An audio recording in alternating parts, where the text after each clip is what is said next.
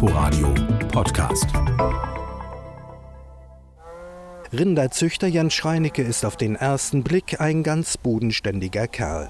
Schwere Arbeitsschuhe, Jeans, ein kariertes Flanellhemd und darüber eine ärmellose Weste. Seine Hände hat er lässig in die Hosentaschen gesteckt. Ein paar Hühner laufen um seine Füße herum. Der 49-Jährige ist ein Kerl wie ein Baum, den kaum etwas aus der Ruhe bringt. Es sei denn, es geht um die Wölfe. Die haben seine Jungrinde angegriffen, gleich hinten auf dem Hof, keine 20 Meter vom Haus entfernt. Das Blöken der Kühe hat ihn geweckt. Schreinicke wusste sofort, da ist was nicht in Ordnung. Ich bin nachts raus und ähm, habe mit der Taschenlampe geguckt, hat sich aber nächsten Morgen dann mit Hilfe von einem Tierarzt herausgestellt, dass im Tier im Prinzip keine Überlebenschance hätte und musste notgetötet werden. Ein einzelner Wolf war vorbeigekommen und hatte das Rind angegriffen. Die Wildtierkamera, die der Landwirt vor längerer Zeit angebracht hatte, hat das Tier erfasst. Ein Jungrind über Wochen und Monate per Flasche aufgezogen und inzwischen über 150 Kilo schwer, einfach tot. Ja, das hat mir schon äh, wehgetan. Also, aber was mich eigentlich eher, ja, was mich eher traurig stimmt, ist, dass man offensichtlich von unserer von unserer Landesverwaltung keine objektive Bewertung der Situation hier mehr zu erwarten hat. Man handelt im Prinzip nicht der Realität entsprechend. Und die Realität für Schreinecke ist, dass der Wolf jederzeit wiederkommen kann. Den finanziellen Verlust für sein Jungrind bekommt der Landwirt ausgeglichen. Selbst die Tierarztkosten übernimmt das Land, hofft er zumindest.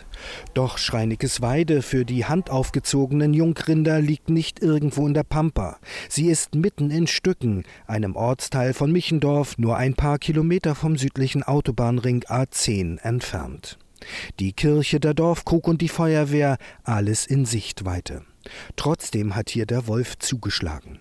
Gregor Bayer, Chef des Forums Natur Brandenburg, und Dirk Henner-Wellershoff, Präsident des Landesjagdverbandes, sind auch auf den Bauernhof gekommen. Mit der sprichwörtlichen Ruhe des Jägers ist es bei Wellershoff vorbei. In der vergangenen Woche haben die Wölfe bei ihm zu Hause in Schöbendorf bei Barut Tabula Rasa gemacht. Ich glaube, ich habe noch drei Ziegen bei uns auf dem Hof. Das sind die letzten. Alles andere ist getötet. Im ganzen Ort alles tot. Das glaubt man gar nicht. Dirk Henner-Wellershoff ist nicht nur Chefjäger in Brandenburg. Die Ziegen leistet er sich zum Spaß. Im Job betreibt er ein großes Gestüt. Über 100 Pferde sind bei ihm eingestellt. Kostenpunkt pro Tier zwischen 20 und 100.000 Euro. Und jedes Mal, wenn der Wolf in der Umgebung wildern war, steht bei ihm das Telefon nicht mehr still. Die Leute sind in heller Panik, anders kann ich das gar nicht mehr nennen. Also bei uns kommen die Pferde aber natürlich abends in den Stall weil wir das Risiko gar nicht eingehen können, dass da die Wölfe dazwischen gehen und dann, Pferde sind ja Fluchttiere, ähm, wenn Sie dann sich vorstellen, 100 äh, Pferde gehen über die Landstraßen oder über die Autobahn. Also die Gefahr, die will keiner eingehen. Die Nachbarn von Rinderzüchter Jens Schreinecke im Ortsteil Stücken haben ihre Schafzucht bereits aufgegeben. Sie hatten keine Chance gegen den Wolf. Selbst Elektrozäune haben nicht geholfen. Ein Wolfsgegner sei er nicht, stellt der Rinderzüchter ausdrücklich klar. Es soll die Raubtiere geben, aber nicht in dieser Zahl, sagt der 49-jährige Landwirt. Wenn man mal schaut, dass allein Brandenburg mehr Wölfe hat als Schweden, dann glaube ich, dann haben wir hier eine zu hohe Dichte. Und die Dichte ist auch nicht erforderlich, um ja, die Tierart Wolf äh, am Leben zu erhalten, um ähm, irgendwo einer Gefahr der Ausrottung entgegenzuwirken. Zwischen 400 und 500 Wölfe gab es in den vergangenen Jahren in Brandenburg und jährlich erhöht sich die Population um sage und schreibe 35 Prozent. Wissenschaftler nennen das ein exponentielles Wachstum. Der Wolf hat keine natürlichen Feinde, er wird auch nicht bejagt. Seit 31 Jahren steht er unter strengem Schutz. Gregor Bayer sieht sich als Vermittler zwischen den unterschiedlichen Brandenburger Interessensverbänden. Das Forum Natur sucht den Ausgleich zwischen Wolfsgegnern und Befürwortern, einen Kompromiss, mit dem alle Seiten leben können. Doch das wird immer schwieriger, gibt Bayer zu. Wir haben die große und einmalige Situation, dass wir eigentlich nie eine vollständige Antistimmung gegen den Wolf hatten. Weite Teile auch gerade des ländlichen Raums haben gesagt, ja, bei allen Problemen, er gehört wie der Rothirsch letzten Endes es auch zur äh, Kulturlandschaft, aber man reagiert halt nicht auf die viel zu hohe Bestandsdichte. Und dass dort nicht langsam mal von Politik und leider auch von Umweltverbänden ein Umdenken einsetzt. Denn es geht darum, erhalten wir für den Wolf die Akzeptanz oder geht das auch noch den Bach runter? Akzeptanz ja. Aber Landwirt Jens Schreinecke muss auch seine Weidetiere schützen. Herdeschutzhunde sind teuer und für ihn keine Alternative. Wirkliche Sicherheit bringen auch sie nicht. Und Stromzäune, die den Wolf abhalten können, Schreinecke winkt nur ab. Im Sommer auf jeder Koppel fünf Reihen Draht zu ziehen, auch mit so mobilen äh, Weidezaunsystem ist fast nicht machbar. Und dieser Zaun muss auch immer unter Strom stehen.